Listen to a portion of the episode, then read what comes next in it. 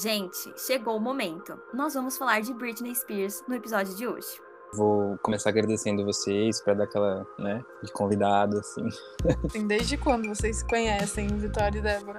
Ah, acho que desde a segunda série, né, amiga? E eu nunca vi a Luma de verdade. A gente começou um podcast junto, sem se conhecer. Foi um, foi um teste só, né, até agora.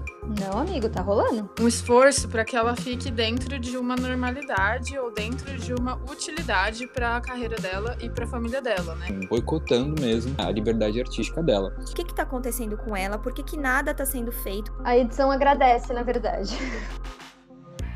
Enquanto ela era uma garota engraçadinha que cantava bem, o sucesso estava garantido. Mas agora ela está se tornando uma mulher. Será que muda alguma coisa? Where you going, Brittany? Hi, Brittany. How was it, Brittany? Leave Britney Spears alone right now!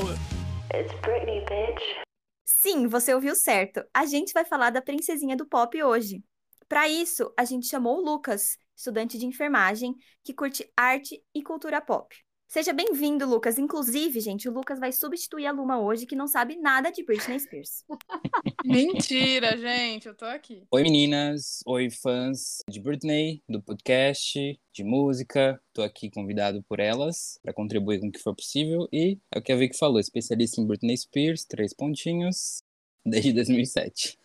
E participa do podcast. E o podcast que a gente participa e grava, eu e alguns amigos da área de cinema, é o Cinerama Cast. Eu sou a Vitória. Eu sou a Luma. E eu sou a Débora, e esse é o podcast O Que Tem a Ver. Bom, eu acho que não existe ninguém que não conheça a Britney Spears, essa cantora, dançarina, compositora, atriz, que começou sua carreira super novinha.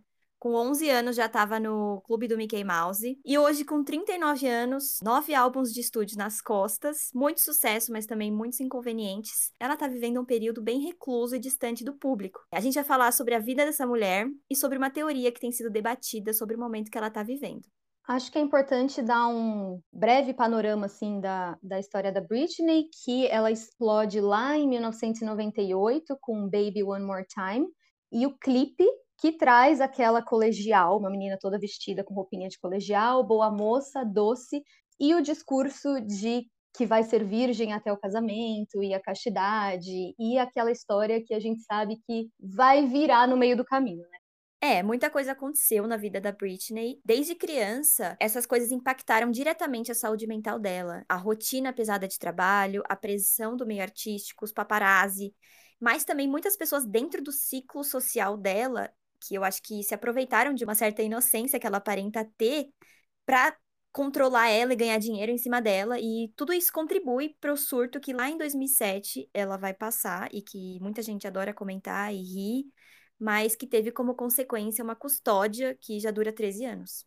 E ela veio sofrendo muitas interferências na carreira, começando por um que eu acho assim surreal quando a gente pensa nisso, que é da voz, que se você pega vídeos dela novinha, criança ou até adolescente, a Britney ela tem um tom de voz que é grave, que existe uma potência vocal muito grande ali, que foi sendo escondida, né, e contida para reforçar uma imagem ali de, de boa moça, para dar uma característica muito específica nesse ar meio angelical e, e, doce, que fez a carreira dela, né? A voz mais conhecida da Britney Spears hoje é essa que não é tudo que ela pode oferecer, né? Bom, para fazer um pouco da minha breve contribuição no episódio de hoje, eu gostaria de falar para a gente prestar bastante atenção nesses detalhes que o pessoal vai contar da história da Britney pensando nessa intenção da equipe dela de até controlar o tom de voz que ela vai cantar,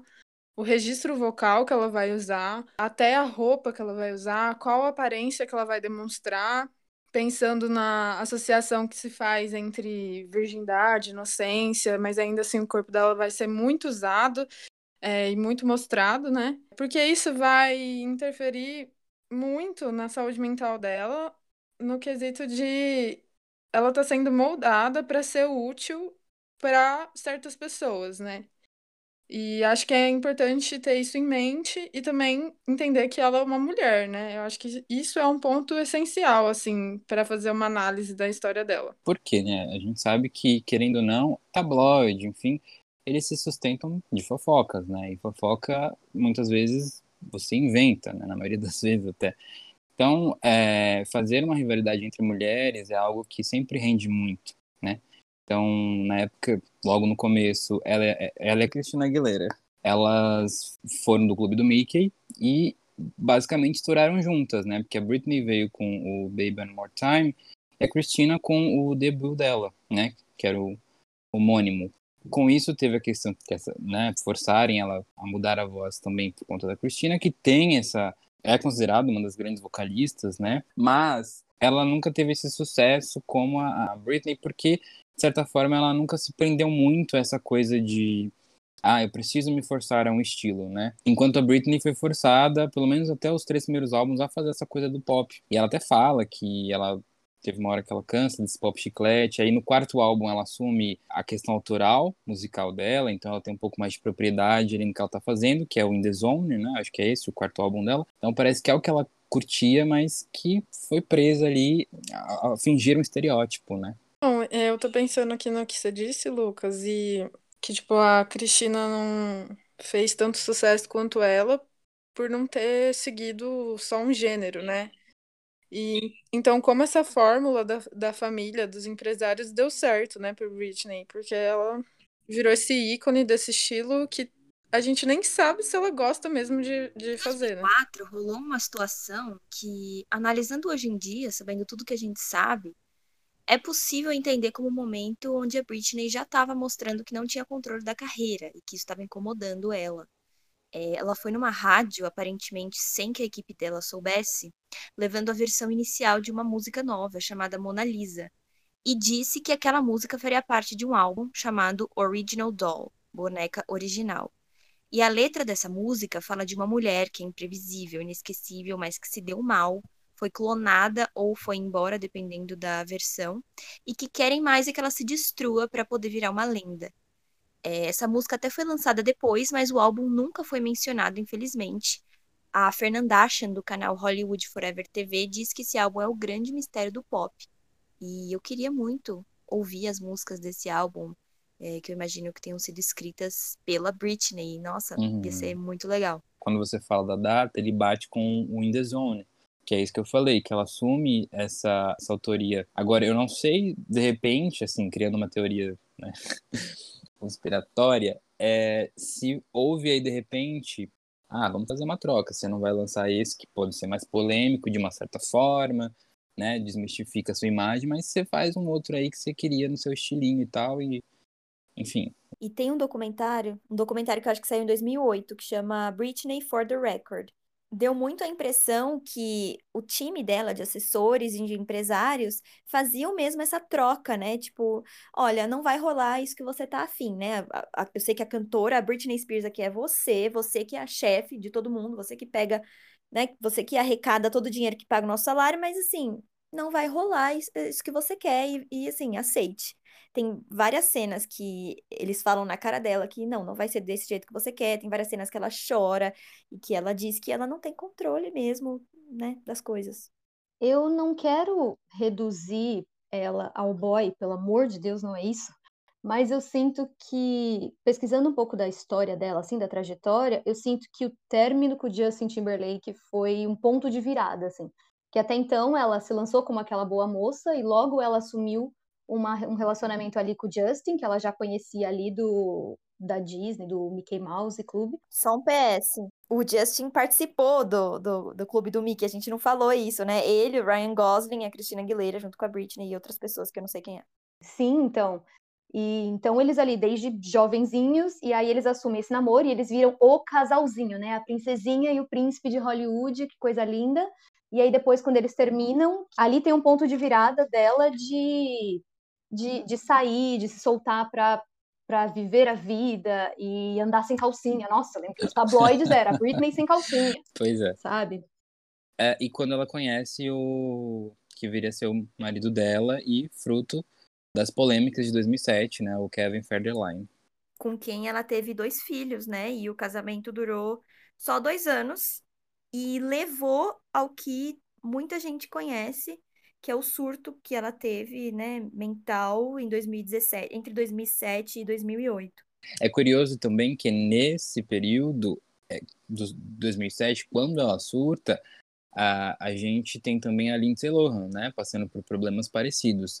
Ela passa, enfim, por várias polêmicas relacionadas a, a essa questão do álcool, da droga, enfim.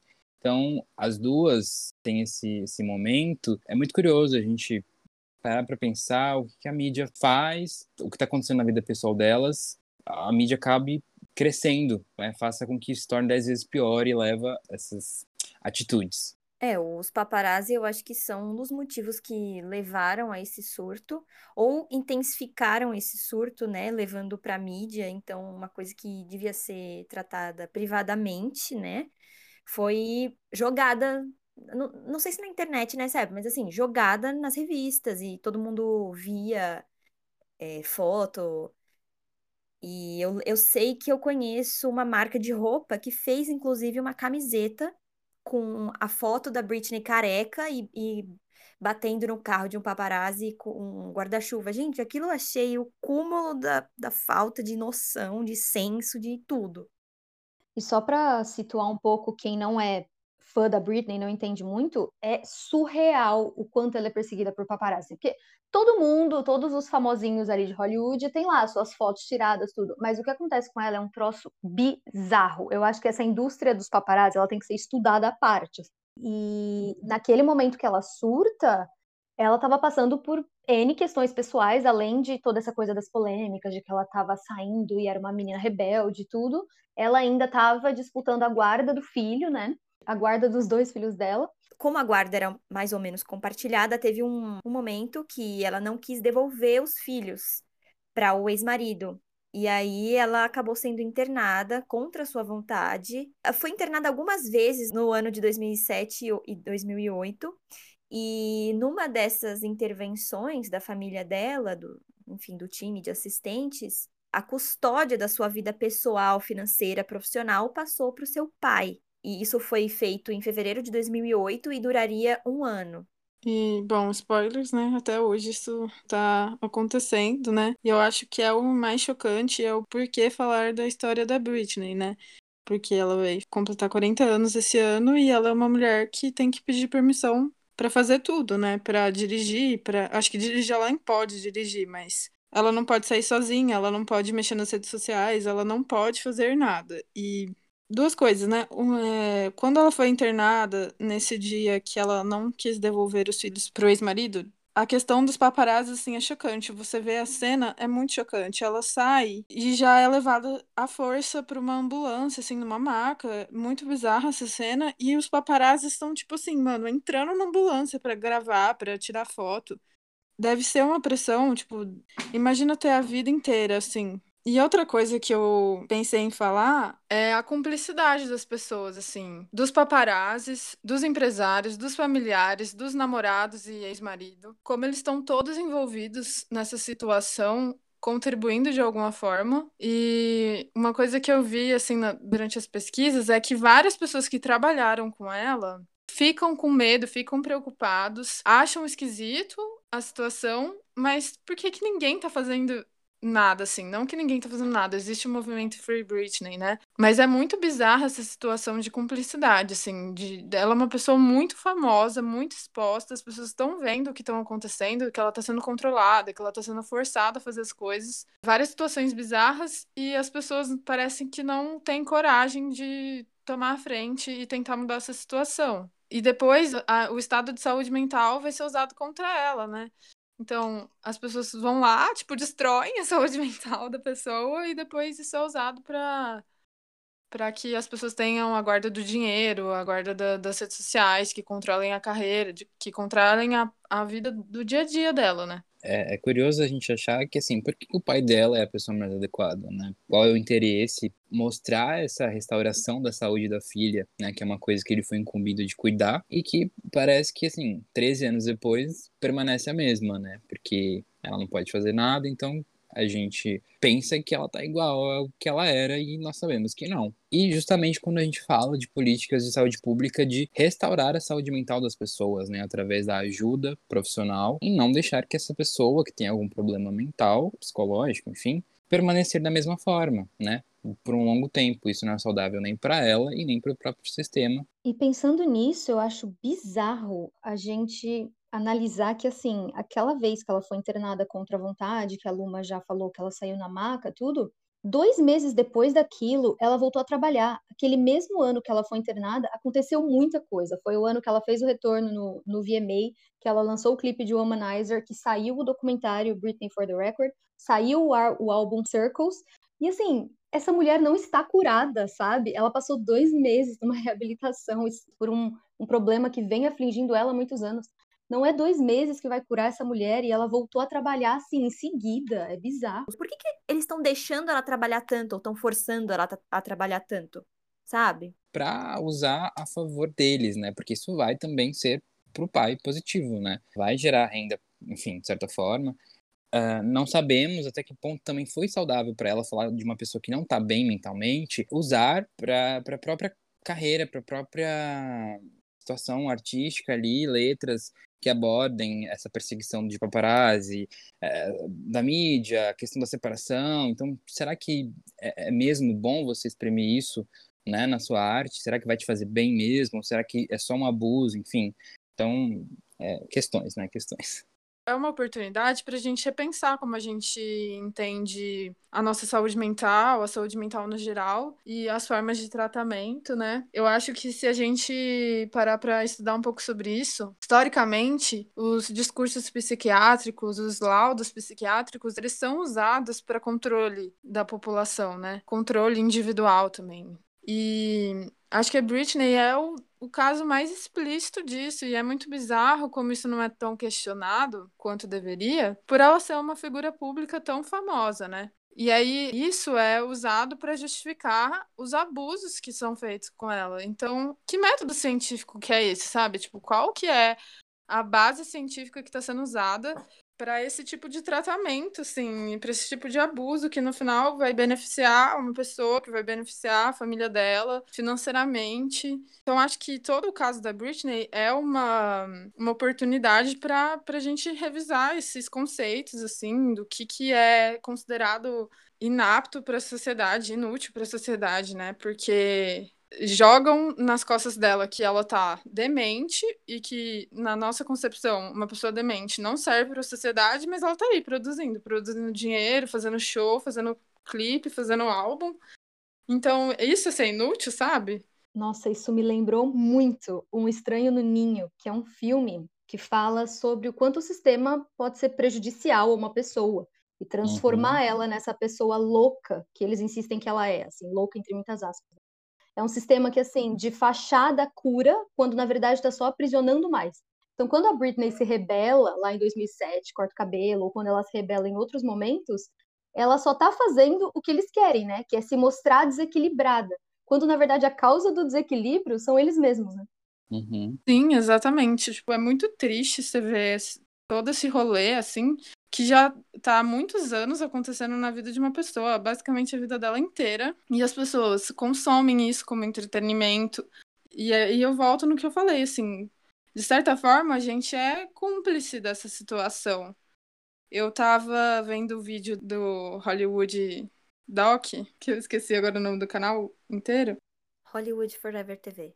E aí ela comentou que ela foi no show da, da Britney nesse momento que ela tava completamente desolada. Tipo, que depois, visitando os vídeos e tal, dá pra ver que a Britney tava, tipo, mano, sem brilho no olhar, sem vontade de fazer aquilo que ela tava fazendo.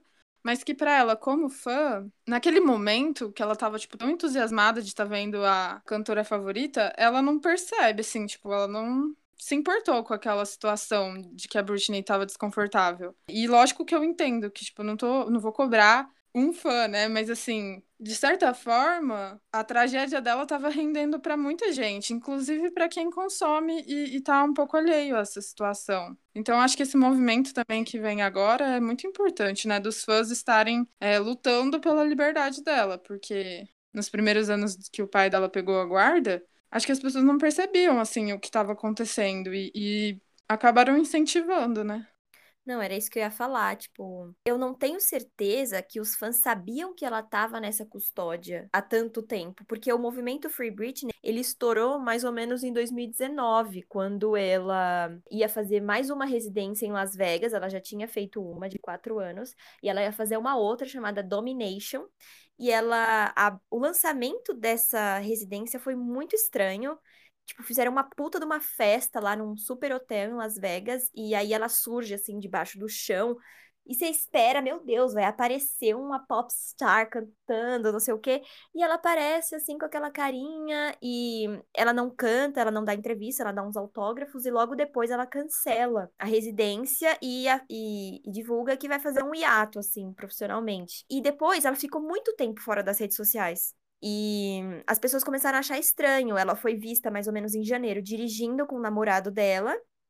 E logo depois disso, o que ela não poderia fazer sem a, sem a autorização do tutor, né, que é o pai dela. E logo depois disso, ela meio que ficou sumida das redes sociais. E aí ela teve que aparecer e falar: gente, tô bem. Que é aí que surgiu o movimento Free Britney, entendeu? Aí ela falou: gente, tô bem, não sei o quê. Só- Aí começou aqueles posts que tá todo mundo achando estranhíssimo no Instagram dela. E aí tem gente que até fala que ela se comunica por sinais com algumas pessoas, tipo. Uhum. E aí, tipo, alguém comenta num post, se você tá precisando de ajuda, usa uma roupa amarela. E aí no, no, no post seguinte ela tá com a roupa amarela. E é isso, esses posts no Instagram estão deixando as pessoas muito preocupadas.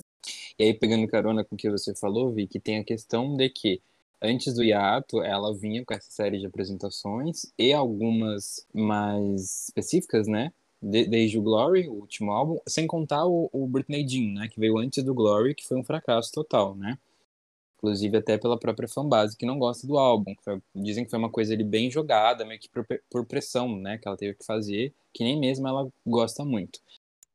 Não, e só um PS. é, dizem que quem cantou a maior parte das músicas desse álbum, Britney Jean, foi a backing vocal dela, né? E é engraçado que vem o Workbeat, veio, veio daí, né? Que é- foi, um, acho que basicamente o único sucesso. Enfim, aí depois do Glory já tem uma sonoridade bem diferente, bem próxima do que eu falei lá do In The Zone, que é uma coisa que aparentemente ela gosta de fazer, né? É, que teve até um clipe do, do primeiro single, né? Make Me, que foi censurado pelo pai dela. Aparentemente, de uma forma que ela estava consciente de que ela mesma tinha roteirizado, enfim, e ele censurou para fazer a versão dele, sabe? Então, assim, boicotando mesmo a liberdade artística dela. Quando ela faz essa.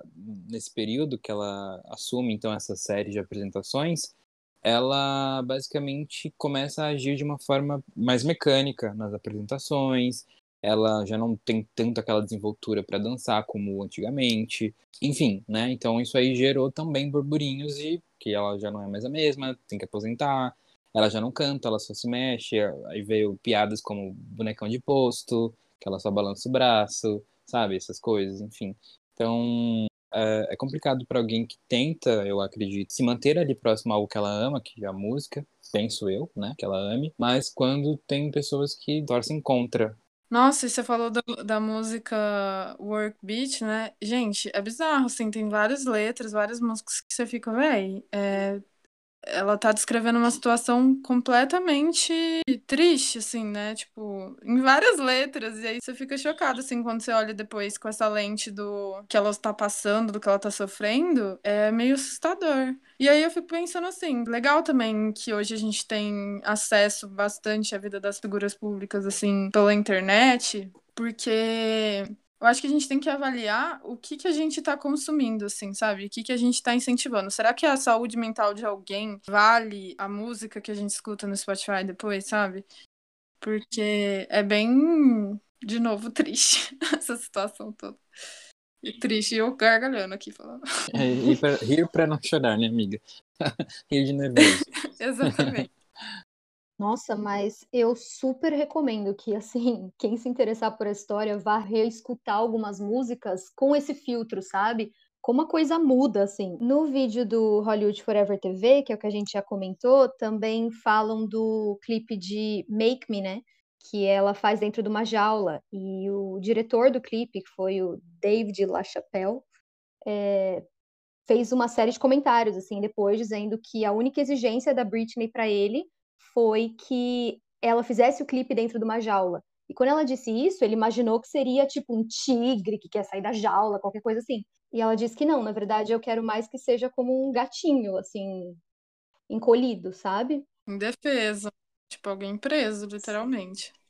E detalhe, né? Ela compõe muita coisa também. Então, eu não sei se ela faz até um filtro aí em algumas metáforas, né? Pra poder passar o que ela quer e a gente não se toca, porque a gente acha que a Britney é uma cantora somente pra dançar, né? E eu acho que desde 2008 ela, ela tava com essa mentalidade, tipo, meu, bora pra frente, vou fingir que nada tá acontecendo. Ou tava sendo, né, manipulada a agir dessa forma.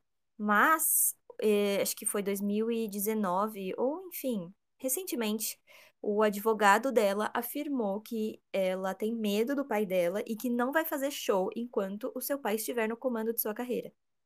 Então, eu, eu, eu quero acreditar que esses posts dela no Instagram, né, a forma como ela tem, como ela tem dado esses sinais, tanto pelas músicas, mas pelos posts, assim, uma coisa mais subjetiva, talvez, uma forma dela mostrar que, assim, não, não está tudo bem, não aceito mais essa situação e essa é a forma que eu tenho para me expressar, porque eu tô numa custódia, que eu, que eu não tenho controle sobre quase nada, sobre pouquíssimas coisas. Eu acho que a gente pode até encarar, Vicky, essa coisa da- das pinturas que ela faz como uma, uma espécie de, de terapia, né, também. Olhando aí pro lado da saúde mental. Sim, e tem até um post que ela fez que é. Ai, gente, vim aqui responder uma das perguntas mais perguntadas por vocês. E ela responde assim: Você prefere Mac ou Burger King? Ah, McDonald's. Tipo, ninguém está perguntando isso pra você. 90% dos comentários no Instagram dela é Free Britney, Britney, você tá bem? Help, não sei o quê. Help. E, sabe? E eu acho que esse é um sinal. Ela não tem outra forma de se expressar. E tem uma entrevista que ela fez em 2016 com o James Corden, que é um apresentador britânico que entrevista Ai, vários eu amo artistas ele. no carro. Sim, amo muito. Sim, no E- carro. E aí ela fala. Eu quero que É, exatamente. E aí ela fala que quer muito ter mais filhos, pelo menos três, e que faltava encontrar um homem pra isso. E ela já namora tem alguns anos. E eu penso, gente, será que é um desejo dela real e que tá sendo podado pelo pai por essa custódia que ela precisa de autorização pra engravidar? Mas com certeza ela precisa de autorização até pra namorar, né? É, Sim. Inclusive, assim, boatos de que os namorados dela entram na custódia e entram como cuidadores dela também. e recebem dinheiro por isso. Isso é muito bizarro, né, véi? ela tá com o mesmo, pelo menos há um tempo já. E ela parece bem com ele, né? Mas aí eu não sei até onde as aparências vão. Não, e que o pai dela é o tutor dela, e aí alguns namorados já foram co-tutor. Um cara chamado Jason Tredwick, que ela namorou, ele foi co-tutor dela, sabe? E por que que ela precisa do namorado e do pai pra controlar todas a, toda... Somente homens, né? Também tem essa questão. Exato! Homens, uma figura paterna, uma figura mais patriarcal. Meu, por quê, sabe? Não, e é. Se você assiste o documentário Britney for the Record, a gente vai deixar o link, acho que no nosso Instagram, porque é muito bom. Mas ninguém leva ela a sério, gente. Isso porque aquilo é de 2008, assim, vai dando uma agonia naquele momento. Tipo, tem uma hora que ela tá gravando o clipe de Circus e dá um problema lá nos fogos de artifício que iam sair, assim. Eles ficam tentando resolver e ela tá aflita porque o negócio não dá certo e eles começam a distrair ela. Então eles dão um celular ou um jogo, alguma coisa assim na mão dela, e fala tipo, brinca aí.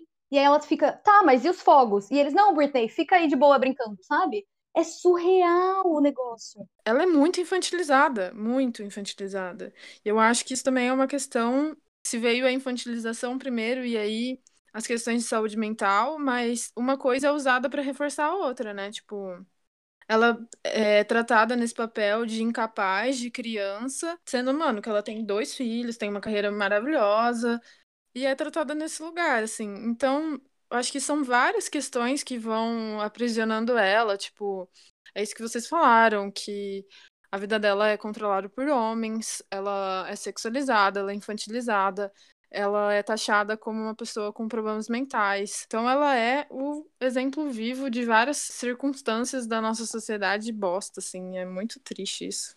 Não, e uma coisa a mais de tudo isso que você falou, a questão do envelhecimento, né?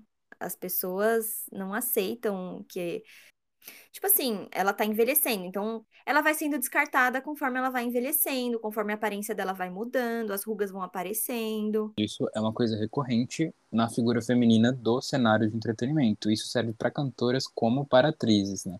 E é legal que é, movimentos mais recentes, inclusive feministas, né, de artistas como o Me Too, ele tem ajudado a encontrar uma voz para essa, essas artistas mais velhas, né, papéis que não sejam apenas da mãe, da avó, enfim, ou somente de coadjuvante. E a música é isso. Depois do quarto álbum, a Britney começou a vender menos, né? Então, passou aquele, aquele furor que é uma coisa super comum, né? Da, da mídia. Você, quando você se lança, você é uma novidade, né? Então, todo mundo te quer, digamos assim. E a Britney já tá ficando encolhida com isso, né? Não, e eu também fico pensando sobre essa questão. Parece que ou você é lançada muito cedo, ou você não, não vai ter sucesso, sabe? Tipo, é muito difícil a gente ver pessoas, assim, tipo, novidades no mundo da música, novidades é, enquanto atrizes, se elas tem mais de 20 anos, sabe? A gente parte muito daquele coisa do sistema de que também é, quem consome esse produto são pessoas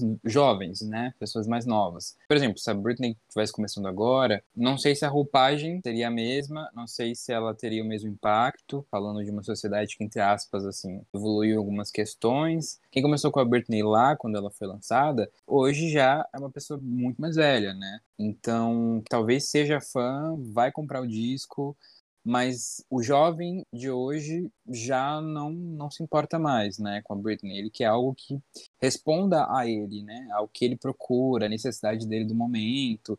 Então ela já não é, digamos que ela já não é mais feita para isso, né? E não acho, inclusive, não é o que ela queira, que é como a Vicky falou também dela, esse desejo de ser mãe, enfim, porque eu acho que ela sabe dessa questão da variedade, né, da variedade artística enfim, talvez ela queira somente curtir, porque dinheiro ela tem, ela só não tem direito a ele, né, basicamente. Também nem se cria, tipo, o, o mercado pra ela poder fazer a arte dela agora, né? Tipo, digamos, que ela queira falar das questões de maternidade, de envelhecimento, de, enfim, da, do que ela tá passando na vida dela agora, né? Que não vende, né? Basicamente isso. É, as pessoas nem tentam vender isso, sendo que, tipo, é, é o que você disse também. Quem tava lá desde o começo com ela também já envelheceu. Tipo, essas pessoas que consumiam ela antes não morreram, sabe? Tipo, ela ainda tem esse público. Então, por que não dar o espaço para criar o, o, o, mercado, né? Assim, sabe? Ela, ela se deu muito bem na residência, né? Eu, eu se eu bem me lembro, ela sempre lotava, sempre tinha público. Não sei se essas pessoas de fato estavam ali para apreciar a Britney de hoje, porque é isso que nós estamos falando, né? A, a mídia, enfim, uh, o capitalismo, né? Ele não tá ali para vender o que é velho, né? Ele quer o que é novo, o que é novidade, o que vai render, o que vai, é o que vai gerar dinheiro. Então, ela tá ali para quem ainda gosta, né? Gente, eu acho que a gente já tem que ir caminhando pro, pro, pra reta final, né? Bom, até que eu consegui, né, dar uma contribuída com o debate.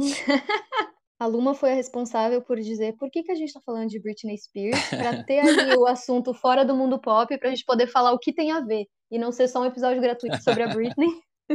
Hashtag Free Britney.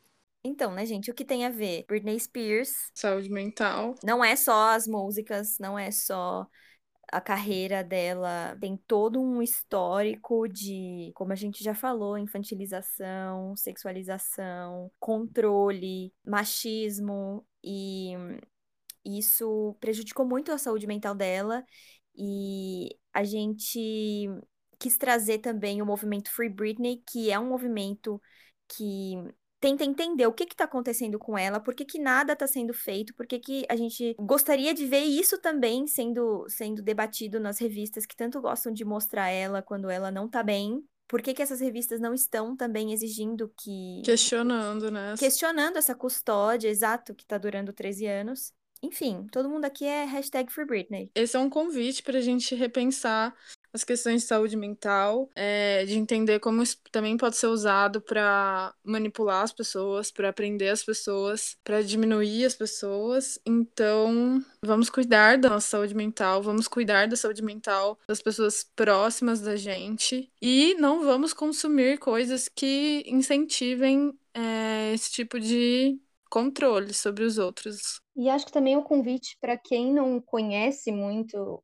artista e olhar um pouco esse lado para pensar justamente tu, sobre tudo isso que, que a Luma falou e o quanto isso mexe com a personalidade de uma pessoa, né?